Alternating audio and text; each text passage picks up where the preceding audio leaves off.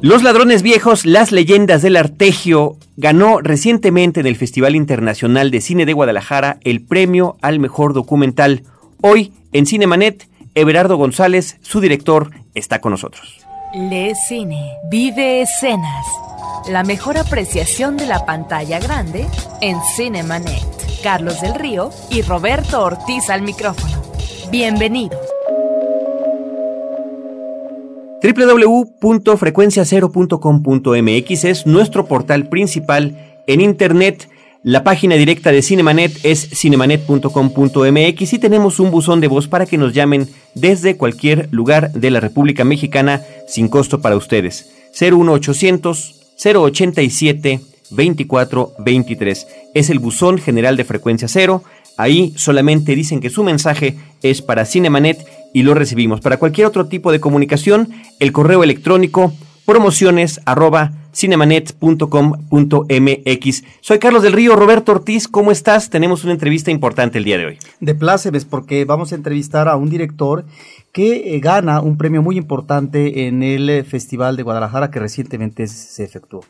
Se trata de Everardo González. Everardo, ¿cómo estás? Bienvenido a la cabina de Cinemanet. Bien, muchísimas gracias por la invitación. Pues el público debe de estar ya con cierta expectativa, inclusive ya hay blogs alrededor de tu película. Los ladrones viejos. Sorprendentes. Sí, pero qué, qué importante. Y eso nos da siempre aliento como cinéfilos, también por el medio que hemos elegido.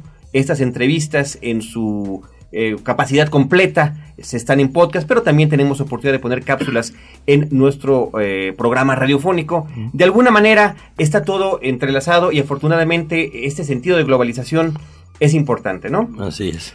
Em, yo sé que particularmente platicar la anécdota de la película no es lo que más te agrada, pero nada más para que le demos una pequeña perspectiva al público. ¿Quiénes son estos ladrones viejos?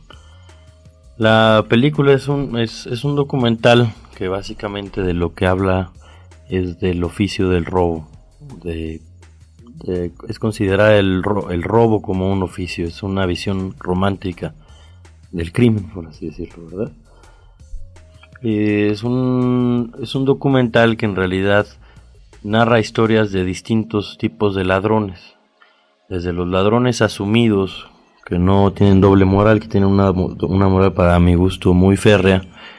Eh, saben que la sociedad los cuestiona y saben que para los ojos de la sociedad están haciendo el mal social, eh, pero ellos lo asumen tal cual y viven con las consecuencias que eso, que eso conlleva. Por otro lado están los servicios policíacos, en este caso la película se sitúa en la época de 1970 aproximadamente, comienza más o menos en los 40, termina con la llegada de Arturo Durazo a la policía, eh, en los 80 termina más o menos la historia, eh, la historia pasada, y entonces básicamente de quien habla de los cuerpos policíacos es de lo que en México se le llamó el servicio secreto, que para mi gusto también fueron otro tipo de ladrones pero con doble moral. Un cuerpo policiaco que estaba, que había nacido en la época carrancista por revolucionaria para, para resguardar el orden social, que es finalmente quien extorsiona a los ladrones de los que yo estaba hablando anteriormente. Por otro lado, es la historia también, es una, una época en donde la política tiene la fama y no es que se ha terminado de grandes ladrones. Básicamente estoy hablando del caso de Luis Echeverría Álvarez y, José López Portillo, que para mi gusto son los dos grandes ladrones de este país, y Carlos Salinas de Gortari, pero no llegamos a ese punto, pues, ¿no?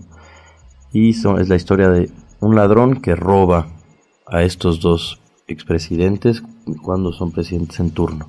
Es básicamente la anécdota ¿Y quiénes son estos ladrones? Estos ladrones son niños, por así decirlo, son niños que salieron de la casa cuando muy jóvenes eh, y que la vida de la calle los enseña a robar y se va convirtiendo en un oficio.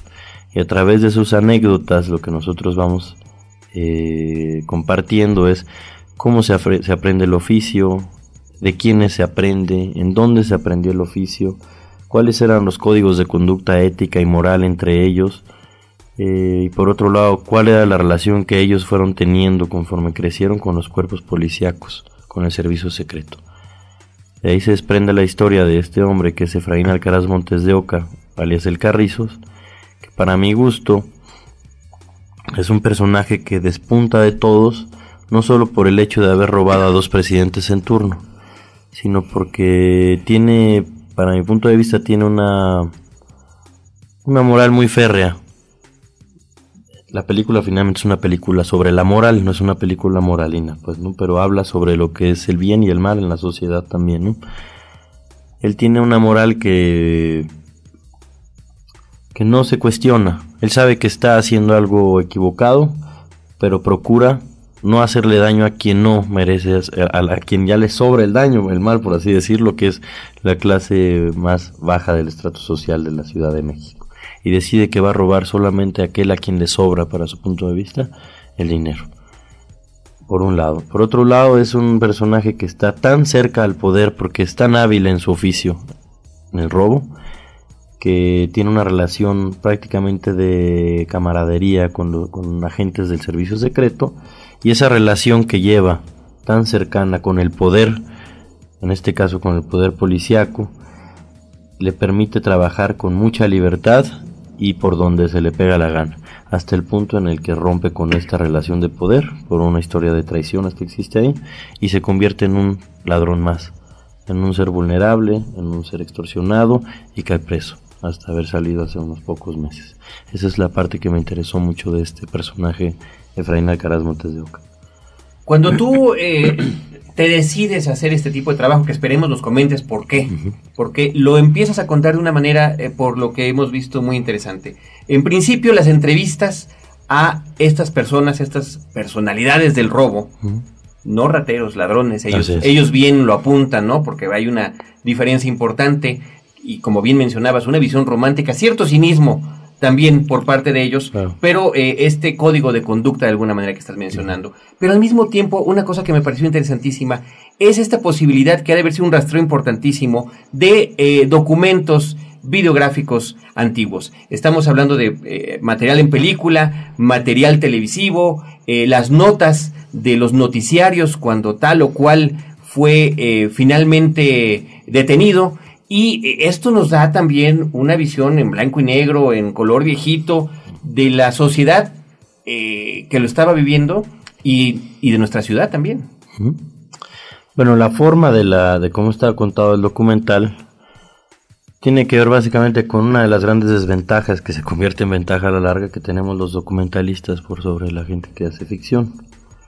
Eh, originalmente yo tenía en, mente, porque yo no sabía en dónde estaban estos ladrones, yo solamente había leído sus historias, yo no sabía si estaban vivos, no sabía si estaban muertos, si estaban presos, si estaban libres. Entonces yo tenía una idea de hacer una película más cercana al cine directo, un poco lo que hice con la canción del pulque, pero al darme cuenta que prácticamente todos estaban presos, eh, una vez más la realidad me rebasó este, muy rápido y tuve que tomar la decisión. Tengo una gran historia, ahora cómo voy a contar esta historia, a partir de qué imagen, cuál es la, la forma con la que voy a contar la historia. Eh, yo solamente tuve acceso a ellos por breves periodos de tiempo, lo que me permitía solamente trabajar con la entrevista, con la herramienta de la entrevista. Y una vez que tuve la entrevista, venía un poco mi preocupación. Está bien, tienes una gran historia, pero no hay más que lo que le llamamos nosotros un talking head, que es un personaje sentado hablando. Ahora, ¿qué haces con esto?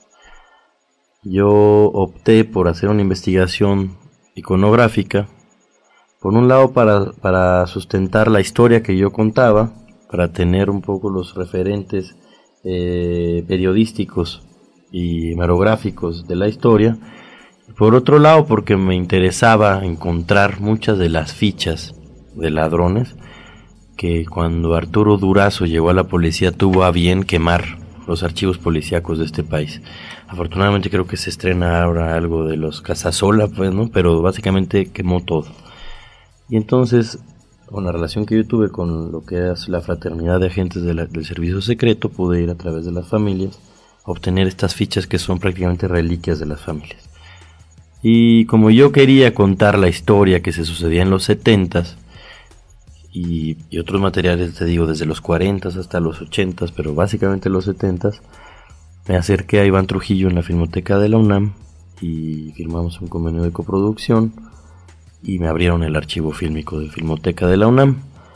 Eh, pero básicamente fue una decisión a partir de lo que yo tenía como posibilidades de película. Como necesidad, como dices. Como una necesidad que se convirtió en una virtud de la película, creo yo. Sí porque finalmente es un buen retrato de lo que es de lo que fue la ciudad y es un espejo de lo que es la ciudad del día de hoy también.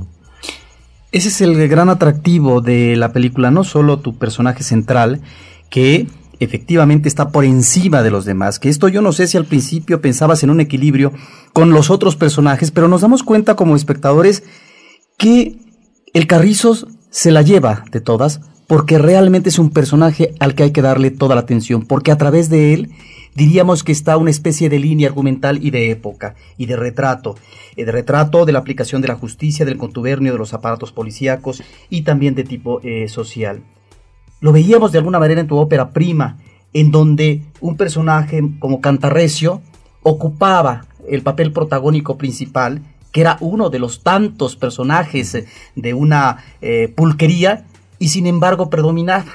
No sé en ese sentido cómo es tu técnica de trabajo, pero yo quisiera preguntarte a propósito de este acervo extraordinario que está ahí, que la, gran parte de él, supongo, es efectivamente de la Filmoteca de la UNAM, es cómo utilizar estas imágenes que están ahí, conservadas eh, por parte de un acervo fílmico.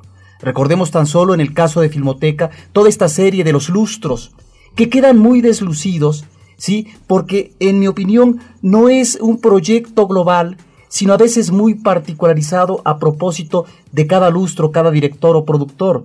Y entonces no es lo que pudo haber sido una gran serie a propósito de la historia político-social en México. Creo que aquí está magníficamente utilizado este material de acuerdo a los elementos que tú vas manejando en la línea con tus personajes a los que entrevistas. Esto me llama la atención. ¿Qué quiero preguntarte? ¿Cuánto te llevó de tiempo? Porque yo creo que tan solo veo que en la investigación iconográfica participaron cuatro personas, entre ellas tú. Esto realmente ha de haber sido una inmensidad de imágenes audiovisuales en donde la tentación seguramente llega un momento que te cubre y que dices, ¿qué elimino? ¿Qué, qué, integro? Para que finalmente no se exceda este documental, este trabajo. Bueno, efectivamente fue un trabajo de investigación iconográfica muy exhaustivo. La otra parte que es muy es, fantástica es la parte de la investigación de campo, que si quieres después platicamos sobre eso, que es de película, pues, lo que sucede cuando uno está haciendo investigación de campo. Yo acudía, yo, yo trabajo para la serie de México Nuevo Chile de Enrique Krause. Entonces, un poco lo que cada quien va haciendo en la vida responde a lo que en ese momento está entregado también. Yo, en, trabajando en esa serie, descubrí, la verdad es que recién descubrí la maravilla del acervo fílmico en este país y la gran pérdida que tuvimos cuando la Cineteca se incendió y todo lo que pudimos haber perdido de acervos fílmicos en Cineteca Nacional cuando, cuando el incendio. En, trabajando en esta serie descubrí la, la maravilla de lo que es un acervo fílmico. Y trabajé cerca de un investigador iconográfico que se llama Javier Ramírez. Trabajé cerca de Ángel Martínez de Filmoteca. Estuve yo también aparte a cargo de la investigación y acudí a un amigo mío que es editor del periódico Metro, Arturo Sánchez, para toda la otra parte de la que yo no tengo tanto acceso, que es los archivos policíacos que están como secretos en algunos lugares. Fue un trabajo prácticamente de seis o siete meses, yo creo, de investigación iconográfica y me estoy yendo corto. ¿eh? No sé exactamente cuánto fue, probablemente fueron ocho o nueve meses de investigación iconográfica. Y fue un trabajo dividido. Eh, por un lado, Javier Ramírez se encargó de la parte iconográfica en hemerotecas y algunas cosas en el Archivo General de la Nación Ángel Martínez se encargaba de buscarme materiales que yo le iba pidiendo en mi, en mi imaginación, lo que tuviera en Filmoteca de la UNAM. Y por mi parte yo lo que hacía era tratar de recuperar los archivos policíacos que solo están en casas de familias de exagentes del servicio secreto. Eh, fue un trabajo, creo que yo, creo que muy muy rico, porque por otro lado uno va descubriendo la historia a partir de los archivos y a, partir de los eh, del acervo hemorográfico de este país. Y por supuesto que teníamos mucha tentación con los materiales de archivo fílmico. De hecho, fue uno de los grandes temores y de las grandes discusiones y las grandes batallas que tuvimos Juan Manuel Figueroa, el editor de la película, y yo. Porque veníamos acostumbrados de hacer cosas que tenían que ver mucho más con el cine directo, en donde las secuencias se cuentan a partir de situaciones eh, que se suceden en, tiempo, en un tiempo cinematográfico real, por así decirlo. Y nosotros teníamos que hacer básicamente un tiempo cinematográfico a partir de archivos fílmicos. Y efectivamente, uno de los grandes temas que teníamos era no convertir lo que nosotros veíamos como una película con estructura dramática en un programa de televisión, con tiempos de televisión y con lo que le llamamos los timings de imagen de televisión, los, los ritmos internos de las secuencias, cómo funciona la televisión. Esa fue una de las partes más complejas porque además veníamos trabajando ya varios programas juntos, porque yo trabajo con Juan Manuel desde 1999 ininterrumpidamente, somos como un matrimonio pues, y eh, veníamos pasando por estar editando programas de televisión. Y los tiempos, los ritmos internos de las secuencias son absolutamente otros de los que nosotros buscábamos en la pantalla. Pensando en pantalla grande atrás, además, porque fue una de mis grandes necedades, pues, y romper con esa, con esa propia experiencia que tenías de la televisión. Claro, cómo romper con eso y con la que tenía el editor también.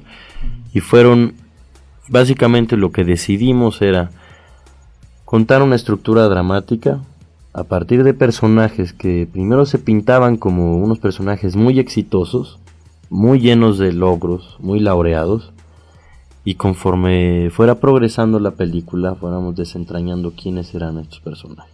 Lo mismo hicimos con el material de archivo fílmico, hasta convertir en nuestros personajes, que venían contándose como personajes muy laureados, en personajes efectivamente vulnerables, frágiles y que terminan pagando la cárcel, que es cuando yo ya pude no usar archivos fílmicos y trabajar con materiales indirectos.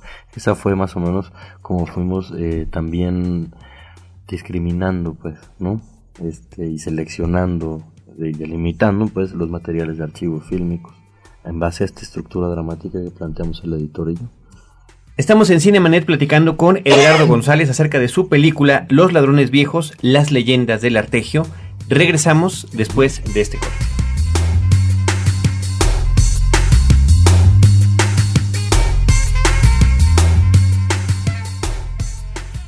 No te quedes fuera de foco. Cinemanet regresa en un instante. Ahora, diseñar y hospedar su página web será cosa de niños. En tan solo cinco pasos, hágalo usted mismo sin ser un experto en Internet. Ingrese a suempresa.com y active ahora mismo su plan. Suempresa.com, líder de web hosting en México. Fin del flashback. Estamos de regreso. Yo llegaba a la jefatura y Parecía que caía una bomba en la jefatura. Ahí tienen la Carrizos. Carrizos es una persona que se puede robar hasta 4 o 5 millones al año. Era un jovencito, delgadito, licenciado pues, el Carrizo, sí. Agentes de la Policía Judicial lograron la captura de El Carrizo. Pues tiene gente, como de unos 40, como 40 personas. Yo soy muy ambicioso. Por eso todo lo que yo he querido lo he tenido en la vida. Tenga usted mucho cuidado. Pues es un oficio que a través del tiempo va adquiriendo más experiencia. ¿Tú sientes feo cuando pides limosna? Sí, siento vergüenza. Pues porque la primera vez que hice me gustó, ¿me entiendes? Y me gustó el dinero fácil. Y así fue como comencé a, a, delinquir. Pues yo le arrebataba las voces a las señoras, me robaba las bicicletas. Los artillos eran los sistemas de robar de cada delincuente. Por ejemplo, el zorrero es el que trabaja en las madrugadas. Siempre se me ha llamado a mí el rey de los horreros. Debes de ser uno que no seas del montón. Toda la policía sabían que si a mí me agarraban, era una lana la que ellos se llevaban. Eso es lo que muchos delincuentes argumentan, pero yo lo conocía. Anteriormente la policía no necesitaba de órdenes de aprehensión para detener a una persona, cuando existía el servicio secreto. A toda esa gente lo que le importaba era tener culpables, aunque no lo fueran. Delincuente debe tratarse como delincuente siempre. Usted no puede tratar a un delincuente como a una persona común y corriente. Me quitaban carros, me quitaban dinero, me quitaban todo, absolutamente. No es tanto la codicia, miren. Ladrón que roba ladrón. Bueno, nuestros códigos eran de no lastimar a nadie adentro de una casa. Había más honor, a muchas cosas. Y el robo con violencia, ya cualquiera, ya me dio.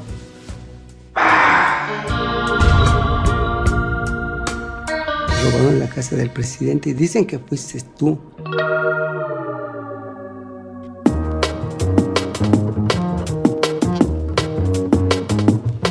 Continuamos en Cinemanet platicando con Everardo González. Ya nos platicaste de todo esto que tuvo que ver con la eh, investigación del material fílmico. Ahí también estaba el televisivo.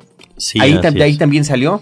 Salió de... e- Ese material le pertenece a Televisa. Nosotros hicimos una- una- un trato con Televisa porque encontramos la entrevista que le hizo Lolita Ayala la última vez que cayó preso, que fue extraordinario. Batallamos casi un año y medio para que nos dieran los derechos y para poder incluirla en la película, pero finalmente se consiguió. Pero que es estupendo porque desde entonces Ah. ya tenía dotes de protagonismo y de, y de carisma.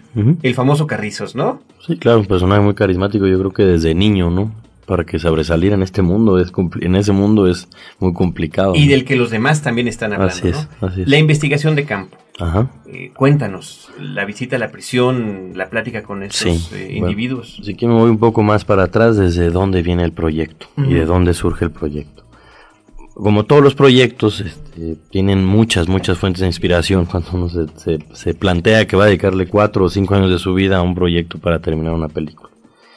En mi caso, eh, arrancó con la literatura y con el gusto que yo tengo por los casos policíacos en México. La literatura tuvo que ver porque una de mis novelas favoritas es Nuestra Señora de París de Víctor Hugo. Y en Nuestra Señora de París, Víctor Hugo hace una, una crónica fantástica de lo que eran las Cortes de los Milagros en, en Francia, en París básicamente, que es de donde se basa el Callejón de los Milagros y etcétera, ¿no? Es este, este espacio de los barrios en donde se juntan y se reúnen los falsos ciegos, los falsos cojos, los mendigos, los ladrones, a repartir el botín, pues, ¿no? Yo quise ir encontrando cuáles eran estos Cortes de los Milagros en México. Pero conforme empecé a investigar esto, encontré lo que le llamaron los artegios, que eran estos distintos modus operandi del crimen en aquellos años que tenían que ver básicamente con el robo y que eran bautizados de acuerdo a, a los modos de operar, ¿no? Entonces empecé a encontrar que eran los espaderos, que usaban un cuchillo, que eran los zorreros que se metían en las casas, los boqueteros, cristaleros, cristeros, este, hay, es un bestiario, por así decirlo, extenso, ¿no? ¿Y cuáles son los artegios? Los artegios, el artegio es como un genérico, ¿sí? Que habla del, del oficio del robo. Y hay diferentes tipos de artegio, por decirte una cosa. El, el cristalero es aquel que rompe cristales con una bujía, que todavía operan muchísimo, ¿no? El zorrero es aquel que hace robo a casa habitación solo en la madrugada. El chicharrero es aquel que hace robo a casa habitación, pero solo con luz de día. Toca la chicharra para saber si hay alguien adentro, ¿no? Está el dos de bastos, que es el carterista que usa el dos de bastos, le llaman los dos dedos para robar la cartera, pero está el cirujano, que es quien usa una navaja de afeitar para robar la bolsa, está el muletero, que es quien usa un periódico o un saco para robar carteras también, Ahora, para estamos, estamos- hablando en, en este tipo de robos en el que no hay daño Así es. físico Básicamente a la es eso. persona, ¿no? Básicamente es eso. Robo que no tiene que ver con el daño físico a la persona. Y entonces todos estos que menciono forman parte de los artegios. Y conforme yo empecé a investigar sobre los artegios, a mí siempre me ha gustado mucho no solo la novela policíaca, de hecho menos la novela policíaca que la nota roja.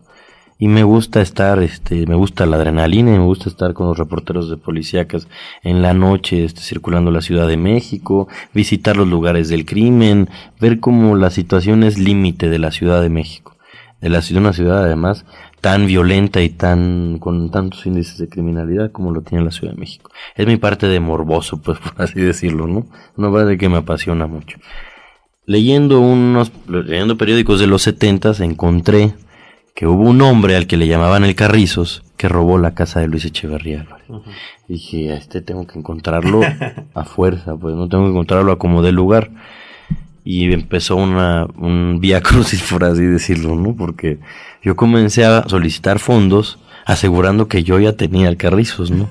Y yo no sabía si el Carrizos estaba vivo, preso, no tenía ni idea. Entonces lo primero que hice, como he hecho en otros trabajos, es de plano disfrazarme y salir a las calles en los barrios donde yo había leído que él se había criado y él había estado para empezar a preguntar con los que ahora son familias, cabezas de familia de ladrones en la zona. Evidentemente nunca nadie me quiso decir dónde estaba ni nada, ¿no? Pero yo tuve que empezar a indagar a partir de eso. La propia experiencia con la canción del pulque en la pulquería me hizo conocer a otros carteristas para empezar a llegar con él carteristas o raterillos o incluso policías de la judicial, gente que yo conozco dentro de la polquería, que me van ayudando como a llegar a esta historia. Pero yo sigo sin encontrarlo. Entonces, no sé si fue en el 2004, me parece que fue en el 2004, creo que sí. Yo tuve una mesa redonda eh, en el marco del Festival de Morelia, en donde yo planteé el proyecto que estaba haciendo.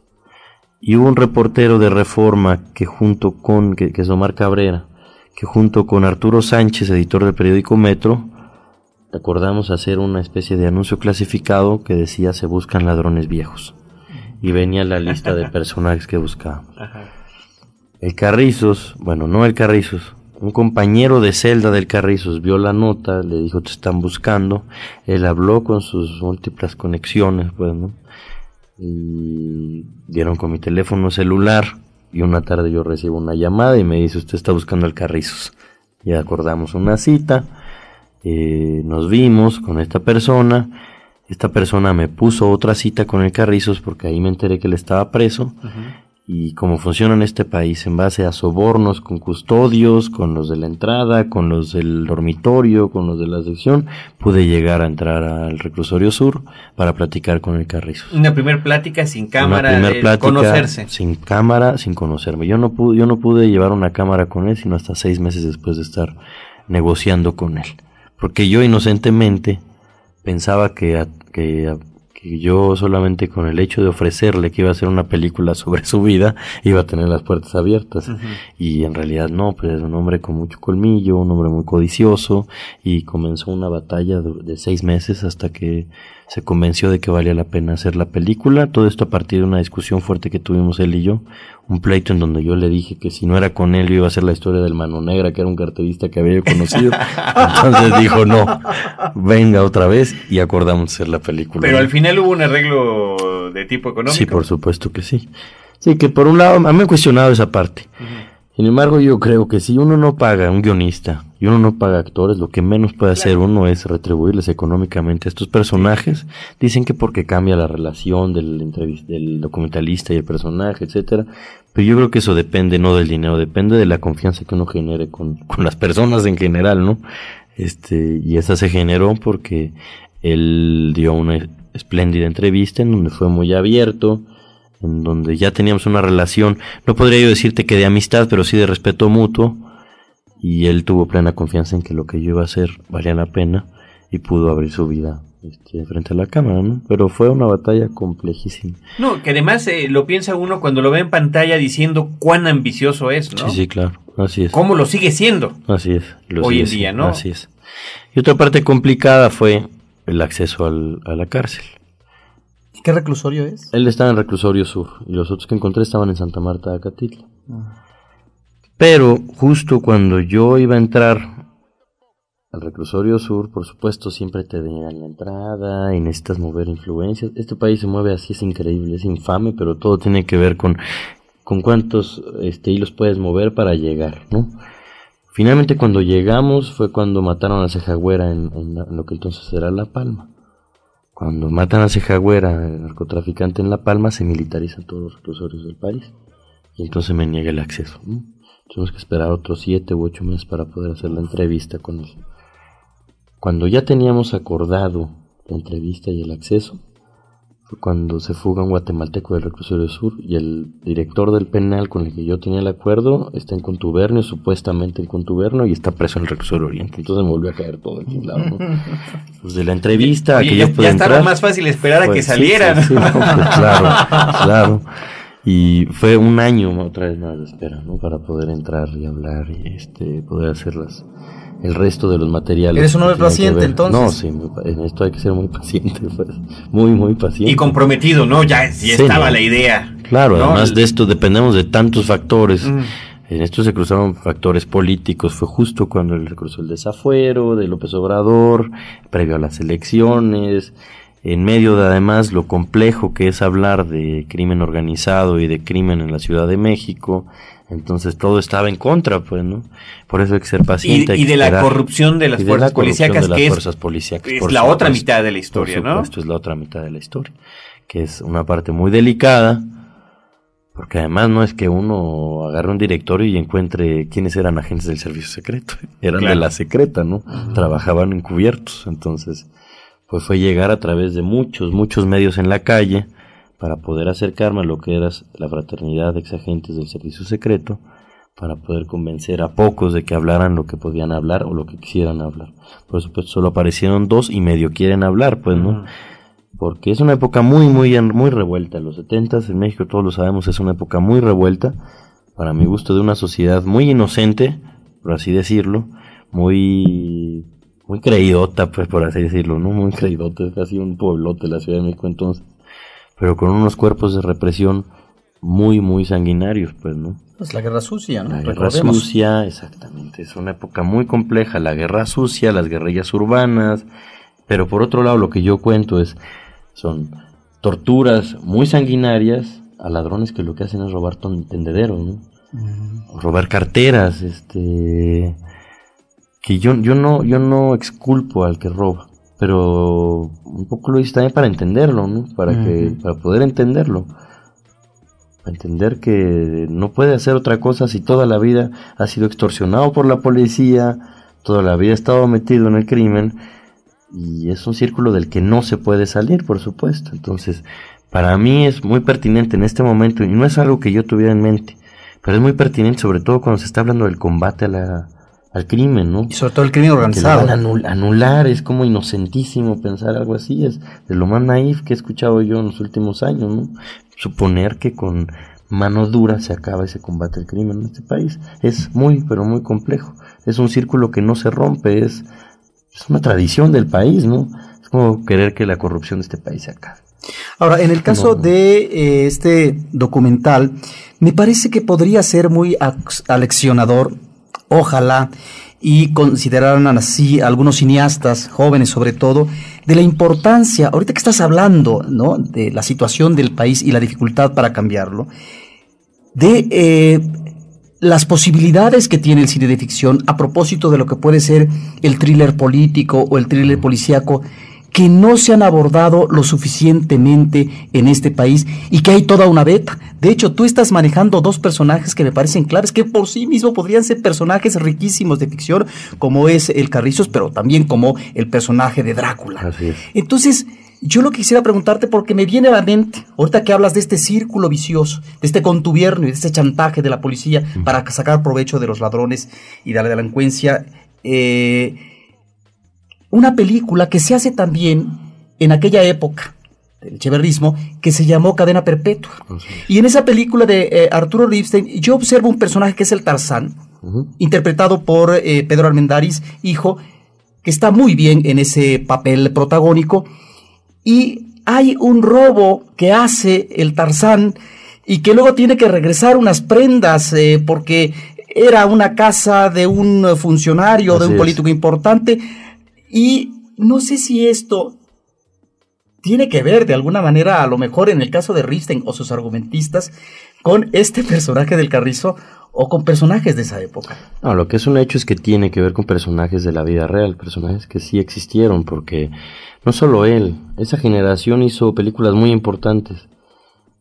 Que me perdonen mis, mis contemporáneos y mis compañeros y mis colegas, pero no se hace cine político en este país porque para eso hay que leer mucho y hay que investigar mucho y hay que estar como muy empapado de la historia de este país, ¿no? Y eso es algo que sí nos están preparando los cineastas para tener. Todo es como el momento inmediato, eh, para la búsqueda del premio, para la venta de la película, etcétera. En esa época creo yo que es una de las épocas que más respeto yo de la historia del cine de este país. Las películas que hizo Casals, las películas que hizo Fons, las películas que hizo Ripstein, las películas que hizo Gámez, este, bueno, las películas que hicieron muchas personas en los 70, esa época complicada también. Pero tenían que ver con una necesidad de una generación por, por contar su descontento también, ¿no? Por narrar su descontento. Entonces yo honestamente elegí el camino del documental justo por eso, porque yo estaba hasta el cuello y hasta más arriba, pues, ¿no? De las películas de la clase media que toman que lo más importante en la vida que les pasa es tomar un café en la colonia Condesa, eh, el drama, la tragedia, sexuales. los vericuetos sexuales, exactamente, donde la tragedia más grande es que la mujer le ponga el cuerno a otro al, al marido y por otro, etcétera, pues, ¿no? Que no tienen nada que ver con lo que yo veo de esta realidad y de esta ciudad, pues, ¿no? Y de este país. Creo que este país está, es muy, muy complejo, pero tiene una, una cosa de corrupción que no tienen prácticamente ningún otro país del mundo, pues. Entonces yo venía harto de estar viendo, la verdad, todos estos actores que, que nos retacaron en la pantalla grande y después la televisión los adoptó y nos los retacó en la pantalla chica y se acabó la verosimilitud del cine, creo yo. Y se acabaron, se agotaron estos temas que eran importantísimos, sobre todo en un país como México, que pretende pertenecer al primer mundo, pero que tiene este, poblaciones como la Sierra Songolica, que pertenecen a una, provincia africana, pues, ¿no? Entonces, yo lo que veo es que hay, eh, esta generación tuvo un compromiso fuerte con su realidad, pero son profundos conocedores de la historia de este país también son grandes creadores, pero además son grandes intelectuales de este país, aunque no se lo dicen, pues, ¿no? Aunque no se asumen como tales. Pero uno platica con Casals, platica con Fonsi, uno, por eso uno lo respeta tanto. No porque hayan ganado cientos de festivales o porque sus películas hayan metido cientos de millones de personas, ni porque hayan salido en el canal de las estrellas en horario estelar. No se les respeta por eso. Se les respeta porque son creadores comprometidos con la historia y con la realidad de este país. La verdad es que mi preocupación es esa, en este momento. Las historias que tienen que ver con eso. Y efectivamente yo tengo dos personajes que podrían ser muy bien tratados con, la, con, con, la, con el cine de ficción, que son el Carrizos y el Drácula, porque por sí mismos son muy atractivos dramáticamente. Tienen figuras heroicas, este, tienen figura trágica también. Eh, sin embargo, yo elegí que no. Porque también creo que hay que contar las historias de aquellos que no han sido contadas para el resto de la sociedad, ¿no? Tenemos que ayudar con, también con el cine documental en un país que no se lee. Tenemos que ayudar a que se cuente la historia de este país también, ¿no? Sobre todo ahora que el tiempo cambió, porque efectivamente, aunque es una sociedad represiva, no es lo que era 1975, ni es lo que era 1980. Estas historias se pueden estar contando ahora. Y sí, habrá amenazas y, todo, y por supuesto que hay periodistas asesinados, por supuesto que eso existe. Pero no es 1975, ni es 1976, ni 1978. Hay más libertad de la que hubo entonces. Si hubiera hecho esta película en 1980, no te quiero decir lo que hubiera sido de mi vida, ¿no? Solamente con el señor Durazo en la, en la jefatura de la policía. Y es una oportunidad que tenemos ahora para contar esas historias, ¿no? Como sucede con el caso del violín, por ejemplo, ¿no? De Pancho Vargas, ya, ya, ya van a hablar con él, pero es esas historias que ahora pueden, se pueden contar y que la gente puede ver, ¿no? Ahora, al mismo tiempo que nos comentas de lo que podemos contar, hay también el cambio entre el criminal de aquel entonces, los criminales que tú entrevistas son media docena de individuos, con eh, cómo están sucediendo las cosas hoy en día, ¿no? Cuando ya, eh, pues hay un ataque literal a, la, a la vida de las personas, ¿no? O el crimen organizado, ¿no? Así es. Pues todo esto cambia gracias a don Arturo Durazo ¿no? A él le debemos gran parte de la crisis eh, del país. Pero no nada más a él, a la impunidad, al precio de la justicia, a quién paga y no paga la prisión, eh, que tiene que ver todo con la impunidad y con los niveles de corrupción del país. Pero por supuesto que el criminal cambió. Cuando Arturo Durazo Moreno llega a la jefatura de policía de lo que era el Distrito Federal, pero que era prácticamente federal, pues, porque entonces no había Distrito Federal, pues no era, bueno, era el Distrito Federal, era la policía prácticamente más fuerte del país. Pues es quien empieza a llenar los cuerpos policíacos de criminales que habían tenido récords. No, no, no que eran policías que robaban y extorsionaban, sino de criminales homicidas que entraban a los cuerpos policíacos, ¿no? Y quema todos los archivos de, de esa época. Y es la época, son los comienzos de Pablo Escobar en Colombia, es cuando empiezan a crearse los cárteles del narcotráfico en México, y por supuesto que el crimen se empieza a volver más sofisticado. Se vuelve más sofisticado, Más agresivo. más agresivo, porque hay más dinero de por medio, hay mucha más codicia, hay muchas más posibilidades de poder, ¿no? Hay mucho más poder detrás de todo, de todo el crimen que lo que era en 1970 y tantos, ¿no? Eh, y eso por supuesto que enloqueció a los criminales, ¿no? Enloqueció a los criminales. Y por otro lado, cómo ha cambiado la sociedad, ¿no? No solo ha cambiado eh, lo que nosotros vemos como como, como códigos rotos en el crimen organizado. Esos códigos se han roto en prácticamente todo, todo, lo, todo el quehacer eh, público y el quehacer político y el quehacer económico de este país. ¿no? Todo se ha roto de la misma manera. Entonces, por supuesto, algo que se rompió fue esto, un código de honor que existía entre los criminales. Porque también empezaron todos los chamacos inexpertos a, a contratarse de sicarios, de mulas, de burros, y eso pues pues no hay nada más peligroso que un niño de 13 años con una pistola en la mano, ¿no? Este, que lo único que está buscando es resolver la realidad inmediata, ¿no? Ah, sí, pues los problemas inmediatos. Y entonces se vuelve sanguinario, pero las policías se vuelven menos eficientes también. Y con toda esta tradición de contubernio entre cuerpos policíacos y criminales, pues ese cuerpo de nunca acabar. El problema es que ahora es muy, pero muy sanguinario, ¿no? A mí me toca verlo en las madrugadas es una ciudad que está bañada en sangre prácticamente todas las noches, ¿no? Y que no hay quien lo detenga porque es, yo creo que uno de los países más impunes del mundo, ¿no? El que tenemos acá. Y claro, por otro lado están los de cuello blanco y todo hace, no hace lo que le da la gana, ¿no? Y no hay consecuencias, salvo para quien no puede pagar la justicia, ¿no? O quien no tiene una buena conexión. Por supuesto. Porque la realidad eso es, es, solo la película también. Básicamente ese es uno de los de los de los, ¿cómo decirlo?, de los subtextos de la película también. La justicia es para quien la puede pagar. Quien no puede pagar la justicia va a pasar el resto de su vida en la cárcel, y si no dos años, y si no seis años, y, y quien puede pagarla no va a pisar ni siquiera la cárcel, ¿no? Bueno, cuántos no estamos viendo ahorita que están paseándose. Estoy, estaba leyendo que Montiel creo que anda de shopping por, no sé, en Estados Unidos gastando una fortuna, y nunca pisó la cárcel. Y no solo eso, nunca se siguió su caso, pues, ¿no? Entonces, claro, es de quién puede pagar la justicia y quién no la puede pagar. En el caso de la película, tengo un personaje que la pudo pagar durante muchos años, hasta que hubo una historia de traición entre el policía y el ladrón, ¿no? Y ahí se acabó esa parte. Sí, el cierre que no lo vamos a platicar, Claro, creo claro. que nos habla de eso. Y es un cierre eh, muy comprometido, pero también conmovedor, ¿no? A propósito del personaje con el que finalmente eh, culminas la película. Finalmente, eh, Ladrones Viejos creo que tiene su gran virtud. Es la posibilidad, y ahí están finalmente estos personajes que encarnan en la pantalla grande y podemos conocer de ellos en la época actual de lo que fueron sus vicisitudes, lo que fue su vida, eh, lo que fue su eh, tipo de trabajo en eh, este mundo de los asaltos y demás. Pero es cómo estos personajes se acompañan en términos ya de realización fílmica con todo esto con todo este acervo del que hablabas en un principio.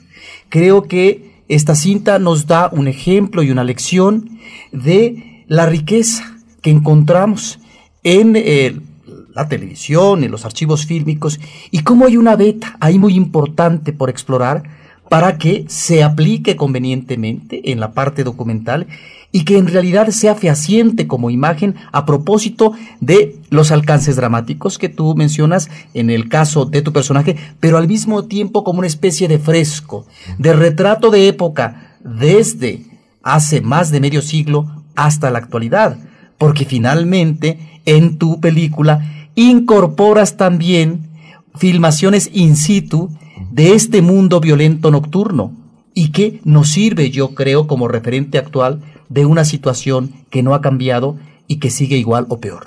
Así es, finalmente la Ciudad de México es uno de los personajes más de la película.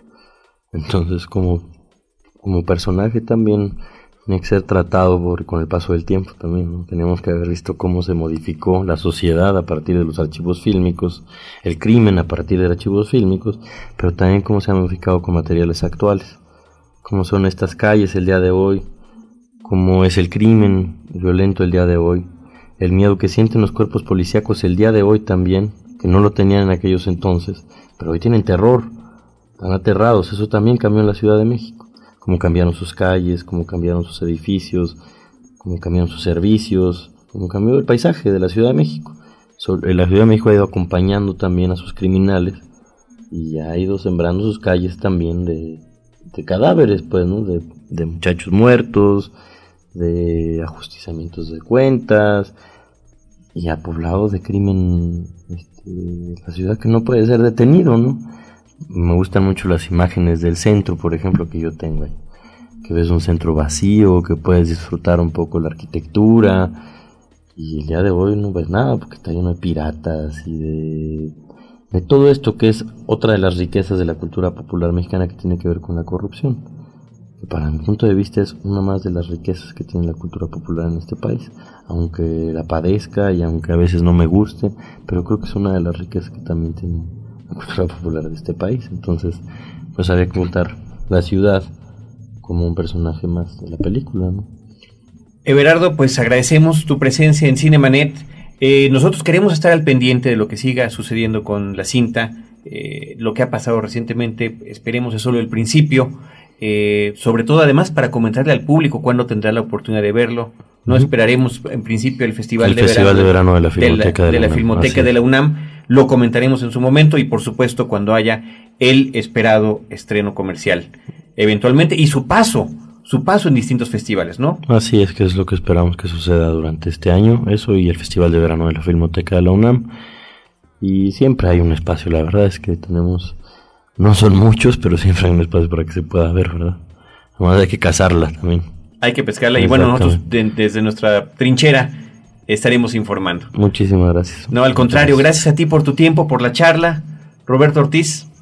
Pues sí, creo que eh, estaremos al pendiente de un documental muy importante y que habrá que ver y que, que tendrá que estar presente no solamente en la exhibición en pantalla grande, seguramente también en video y será una manera de poder acercarse también a este tipo de trabajos fílmicos en donde se ha dejado de lado el documental que no es ya tan visto. En principio en la pantalla grande comercial, porque prepondera el, ah, el cine, básicamente de ficción, y el documental pareciera que es eh, el patito feo. El problema es no solamente un problema eh, institucional, cultural, de distribución, sino también de el desprendimiento que tiene ya el público masivo en eh, los tiempos actuales de el ejercicio documental. Creo que esta película Ladrones Viejos nos da una buena oportunidad para acercarnos a la Ciudad de México, a una realidad que tenemos que reconocer en las imágenes y que finalmente vamos a salir, no diría que yo, muy satisfechos en tanto situaciones tremebundas y demás que, eh, que están ahí presentes, pero que seguramente seremos atrapados por un gran personaje como el Carrizos. Los ladrones viejos, las leyendas del artegio es el título completo de la película de Everardo González. Muchísimas gracias a todos los que escuchan Cinemanet. Recuerden dos veces a la semana en nuestra versión de podcast y si están en la zona metropolitana de la Ciudad de México, todos los jueves a las 10 de la noche en vivo, Horizonte 107.9 FM del Instituto Mexicano de la Radio. Hasta la próxima. Uno de los delincuentes más buscados por la policía mexicana, presunto responsable de cientos de robos a residencias ocurridos en el Distrito Federal y área metropolitana en los últimos 30 años, fue detenido por agentes de la Policía Judicial del Estado de México. El detenido Siempre se me ha llamado a mí el rey de los horreros. Porque decía mi abuelito en paz descanse, hijo, si ya no te compones, Si no eres el mejor, cuando menos debes de ser uno que no seas del montón. No soy del montón. ¿Cuántas casas habrá robado, señor? Pues yo creo que unas 60, 70 casas. ¿En tanto tiempo? Pues en, en tanto tiempo de que tengo de andar de, de ladrón, pues yo creo que he robado casi media ciudad de México. Carrizos es un- una persona que se puede robar hasta, por ejemplo, unos 4 o 5 millones al año. Porque si tiene, sabe cómo lía, pues tiene gente. Tiene o tenía, o quién sabe, ¿no? Pero tenía gente como de unos 40, como 40 personas. Que él dirigía, por ejemplo, váyanse a buscar joyerías a Tabasco, váyanse a buscar joyerías a, Guadalajara y hagan planos y todo eso y Yo llegaba a la jefatura y parecía que caía una bomba en la jefatura. Ahí tienen a Carrizos. Y ahí tienen a Carrizos. Era yo un, ¿cómo le diré?